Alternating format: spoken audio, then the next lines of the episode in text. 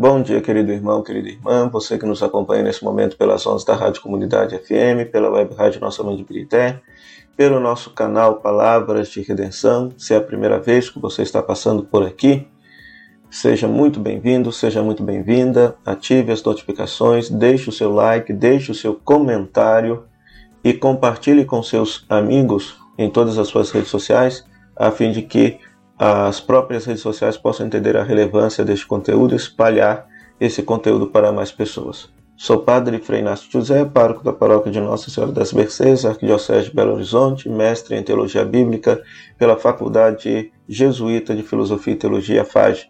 Seja bem-vindo, seja bem-vinda ao nosso programa O Pão da Palavra, no qual nós meditamos a Palavra de Deus proclamada neste domingo. Nós estamos celebrando o sexto domingo do tempo comum do ano A, e nós temos como palavra de Deus Eclesiástico, capítulo 15, versículo 16 a 21, primeira carta de São Paulo aos Coríntios, capítulo 2, versículo 6 a 10, e Mateus, capítulo 5, versículo 17 a 37. Vamos meditar com alegria a santa palavra de Deus.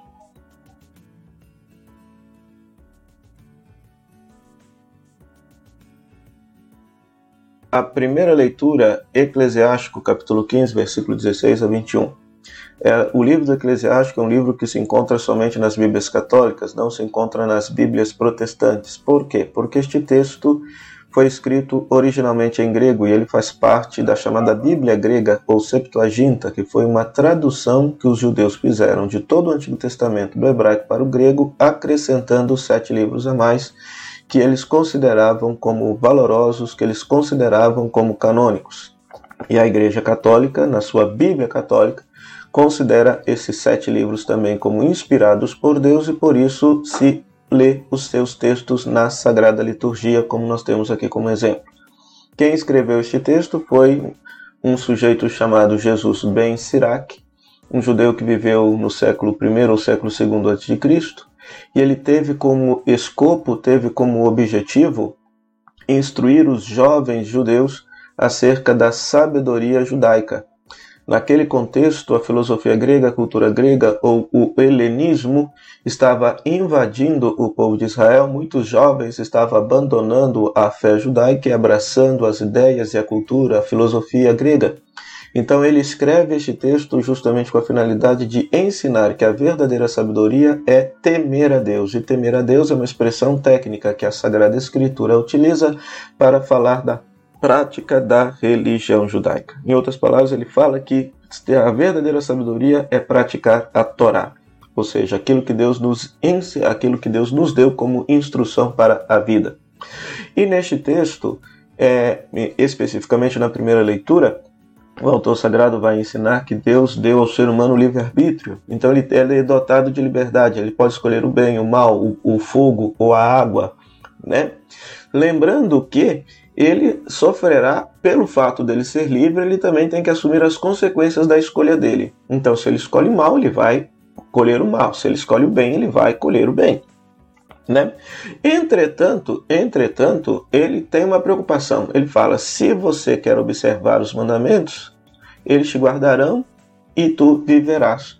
Então, Deus deu a liberdade para o ser humano escolher entre o bem e o mal, mas Deus orienta a que se escolha o bem e escolher o bem é praticar os mandamentos, é praticar a Torá, certo? É praticar a Torá. Então, a pessoa não pode, em hipótese alguma, dizer que escolheu o mal, escolheu o pecado, fez o que é mal porque Deus quis. Não, foi porque ela quis. Foi porque ela quis. Porque, apesar de Deus ter lhe dado a liberdade para escolher entre o bem e o mal, Deus orienta a pessoa a que se escolha o bem, mas está na liberdade da pessoa fazer esta devida escolha. Ora, o paralelo desta leitura está justamente no Evangelho, Mateus capítulo 5, versículo 17 a 37, no onde é, Jesus radicaliza a, a Torá. Ou seja, ele deixa bem claro: olha, eu não vim abolir a lei e os profetas. Ou seja, ele não veio abolir o Antigo Testamento, mas veio para dar pleno cumprimento, para mostrar o seu verdadeiro sentido. Né? Então é muito interessante isso. E aqui ele começa, ele faz três distinções, né? Ouvistes o que foi dito, eu porém vos digo. Então vejam só, no, no, na primeira, Ouvistes o que foi dito: não matarás. Jesus radicaliza esse mandamento. Se antes matar era tirar eventualmente a vida de alguém, matar, assassinar alguém, agora matar significa é, cultivar a raiva no coração por alguém, dizer que alguém não merece viver, que é o que está por trás da palavra patife aqui no, no Evangelho, uma péssima tradução, porque é, é uma palavra que não se tem tradução. Quando se pega esse texto no grego, o, o, o próprio texto grego mantém a palavra aramaica, raká, que significa inútil, coisa que não presta. Né? Então a ideia seria: todo aquele que desejar a inexistência de alguém será condenado por Deus. Né? Outra, outra coisa, quando você estiver rezando, quando você for fazer a sua oferta, se você lembra que você está de mal de alguém, vai lá se reconciliar primeiro com essa pessoa e depois vem rezar, vem fazer a sua liturgia. Então é muito interessante porque Jesus parece que coloca é, como critério para que Deus, para uma liturgia bela e perfeita, a gente estar bem uns com os outros. Né? Depois, essa ideia vai ser ressoada, por exemplo, no Pai Nosso, que Deus vai nos perdoar na mesma medida em que nós perdoamos o nosso irmão. Além disso, além disso, quando se nós tivermos diferenças com outras pessoas, que a gente possa buscar a reconciliação com elas, né? Antes de chegar no tribunal, ou seja, procurar de fato fazer as pazes. Depois, Jesus vai ver a questão do, vai trabalhar e radicalizar a questão do adultério. Se antes o adultério era atrair de fato o esposo ou a esposa, agora o adultério é cultivar um sentimento errado dentro do seu coração. Afinal de contas, afinal de contas, a prática do a prática concreta do adultério só acontece porque ela foi alimentada interiormente, interiormente.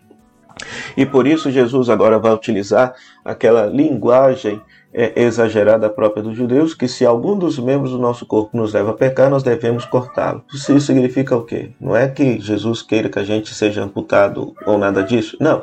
É que todo o nosso ser, todo o nosso corpo deve ser utilizado para a glória de Deus. Então, se há algo em nós que nos leva e nos conduz ao pecado, algum desejo, alguma cobiça, algum sentimento, a gente precisa cortá-lo pela raiz. Cortá-lo pela raiz. E por fim, Jesus vai radicalizar essa questão dos juramentos, que não se pode jurar nem pelo nome de Deus e nem pelo altar de Deus. Ou seja, porque o que significa isso? Significa pedir que Deus dê veracidade à nossa palavra. E Jesus vai dizer: Não jureis, que a vossa palavra seja verdadeira por ela só. Que o seu sim seja sim e o seu não seja não. O que vem disso é do inimigo. Então perceba que Jesus ele não cai no rigorismo dos fariseus, Jesus não cai no legalismo exterior dos fariseus, mas muito pelo contrário, Jesus radicaliza, torna desde dentro, desde dentro do coração humano, mais radical a prática da vontade de Deus, a prática da a prática dos mandamentos divinos. Né? Então, para você perceber que a, o, o que Deus olha é dentro do coração da pessoa e a prática e a obediência àquilo que Deus nos instrui como caminho do bem deve começar desde dentro do coração. E já na segunda leitura, carta de Paulo aos Coríntios, capítulo 2, versículos 6 a 10, Paulo vai falar que desta sabedoria que foi destinada por Deus e que agora os cristãos têm conhecimento desta sabedoria e que o mundo não aprendeu essa sabedoria, que o mundo inclusive rejeitou esta sabedoria. De quem que ele está falando? Ele está falando de Jesus Cristo. De Jesus Cristo, né? Essa misteriosa sabedoria de Deus, sabedoria escondida que Deus destinou para a nossa glória, é a pessoa de Jesus Cristo. O mundo que rejeitou Jesus, o mundo que não acolheu Jesus, os cristãos o acolhem. Esta pessoa de Jesus, Jesus Cristo, é a própria sabedoria de Deus, e aqueles que acreditam em Jesus e vivem segundo Sua palavra experimentam desde já, aqui agora, a vida de Deus. E esse texto é, nos ensina também uma coisa muito bonita, ou seja, a glória eterna, ou, ou seja, a convivência com Deus é algo que nenhuma cabeça é capaz de imaginar. O que Deus preparou para os, que, para os que o amam é algo que os olhos jamais viram, nem os ouvidos ouviram, nem o coração jamais pressentiu. Ou seja, a, é, a gente não pode, do ponto de vista de uma fé amadurecida, ficar é, acreditar naquelas imagens que as pessoas têm do céu. né? ou seja, que na verdade não passam de projeções da, da própria consciência da pessoa, da própria psique da pessoa, ou aquilo que a pessoa considera como ser bom ou melhor para ela, ela projeta isso em nível máximo, considerando que isso seja o céu. Pois isso é válido, isso é válido também, mas porém, aquilo que Deus reservou para nós na eternidade, na convivência com ela, ninguém, nenhuma mente, nenhum ouvido, nenhum olho, a gente é incapaz de imaginar. Por quê? Porque Deus é absoluto mistério. Nós sabemos que é um mistério positivo, um mistério que quer o nosso bem, um mistério que quer a nossa vida, pois assim Jesus nos revelou. Entretanto, nós não temos condição de saber, mas sabemos que será muito bom estar com Deus por toda a eternidade. Por isso, querido irmão, querida irmã, neste, neste domingo do tempo comum, neste sexto domingo do tempo comum, peçamos ao Senhor que nos conceda a graça de viver a Sua palavra, de aprender a ser como Jesus, de, diante das inúmeras possibilidades que a vida nos dá de escolher entre o bem e o mal, que a gente sempre sabe escolher o bem, pautado por aquilo que Jesus nos ensinou. Para isso, oremos. Ó Deus, que prometestes permanecer nos corações sinceros e retos, dai-nos por vossa graça viver de tal modo que possais habitar em nós por nosso Senhor Jesus Cristo, vosso Filho, na unidade do Espírito Santo. Amém. O Senhor esteja convosco, Ele está no meio de nós, que a bênção de Deus Todo-Poderoso, Ele que é Pai, Filho e Espírito Santo, desça sobre vós, permaneça para sempre. Amém. Meu muito obrigado à Rádio Comunidade FM de Bom Sucesso, à Web Rádio Nossa Mãe de Pirité, por esse espaço de evangelização. A você, querido rádio ouvinte internauta, pela sua audiência.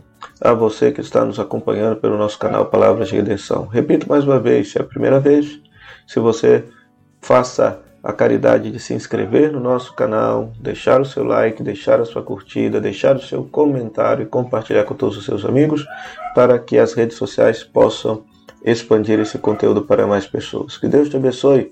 Até o próximo programa, o Pão da Palavra, se Deus quiser. Tchau, tchau.